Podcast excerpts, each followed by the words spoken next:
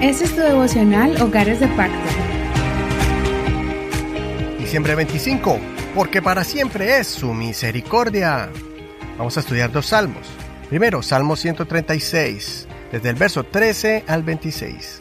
Al que dividió el mar rojo en dos partes, porque para siempre es su misericordia.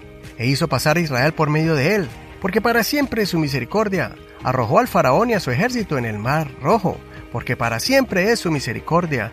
Al que encaminó a su pueblo por el desierto, porque para siempre es su misericordia. Al que derrotó a grandes reyes, porque para siempre es su misericordia. Y dio muerte a reyes poderosos porque para siempre es su misericordia. A Sejón, el rey amorreo, porque para siempre es su misericordia. Y a Og, rey de Basán, porque para siempre es su misericordia. Y dio la tierra de ellos en heredad, porque para siempre es su misericordia. En heredad a Israel su siervo, porque para siempre es su misericordia. En nuestra humillación se acordó de nosotros, porque para siempre es su misericordia, y nos rescató de nuestros enemigos porque para siempre es su misericordia. Él da alimento a toda criatura, porque para siempre es su misericordia. Alaben al Dios de los cielos, porque para siempre es su misericordia. Ahora Salmo 137, del 1 al 6. Junto a los ríos de Babilonia nos sentábamos y llorábamos acordándonos de Sión. Sobre los sauces en medio de ella colgábamos nuestras liras. Los que allá nos habían llevado cautivos nos pedían cantares, los que nos habían hecho llorar nos pedían alegría, diciendo, Cántenos algunos de los cánticos de Sión. ¿Cómo cantaremos las canciones del Señor en tierra de extraños? Si me olvido de ti, oh Jerusalén, que mi mano derecha olvide su destreza. Mi lengua se pega a mi paladar si no me acuerdo de ti, si no ensalzo a Jerusalén como principal motivo de mi alegría. El Salmo 136, con su estilo literario, repite una misma frase varias veces, y por eso lo hace diferente a todos los demás salmos. Está claro que el propósito de este canto es exaltar la misericordia del Señor, y es un buen método para estimular la memorización de las escrituras. En la primera parte del Salmo, el escritor reconoce el poder de Dios como creador y formador de todas las cosas, los astros celestiales y todo lo que hay en la tierra, el cielo y en las aguas. Después honra al Señor por todas las victorias que Dios le ha dado a su pueblo desde que salieron de Egipto, las naciones y reyes derrotados en el desierto y los que derrotaron en la tierra prometida. Esto era importante cantarlo porque querían que sus generaciones no olvidaran las hazañas del Todopoderoso.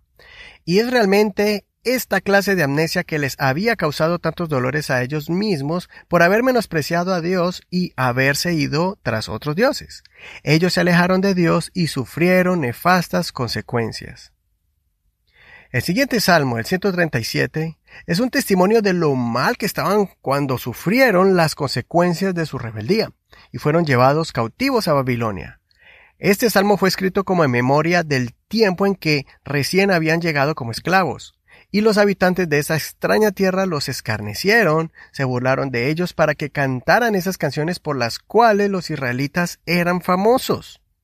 Los judíos se destacaban porque eran un pueblo alegre, muy artístico, lleno de cantantes, compositores, inventores de instrumentos, coristas, que cantaban en el templo de su Dios las 24 horas del día. También eran arquitectos, ingenieros, diseñadores, joyeros, etc. Ellos estaban al lado de un río lamentando la pérdida de sus tierras, sus ciudades y mayormente su templo. Pero ellos, durante milenios, siempre han mantenido su amor por Jerusalén.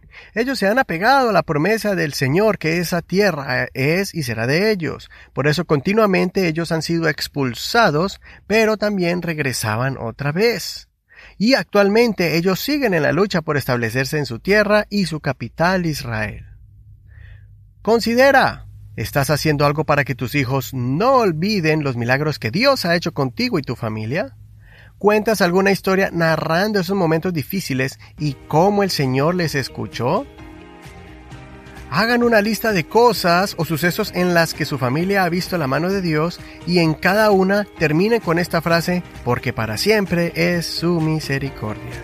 Soy tu amigo Eduardo Rodríguez, que el Señor escuche tu oración conforme a su misericordia. Escucha la canción titulada Tu Misericordia del cantautor Juan Carlos Alvarado.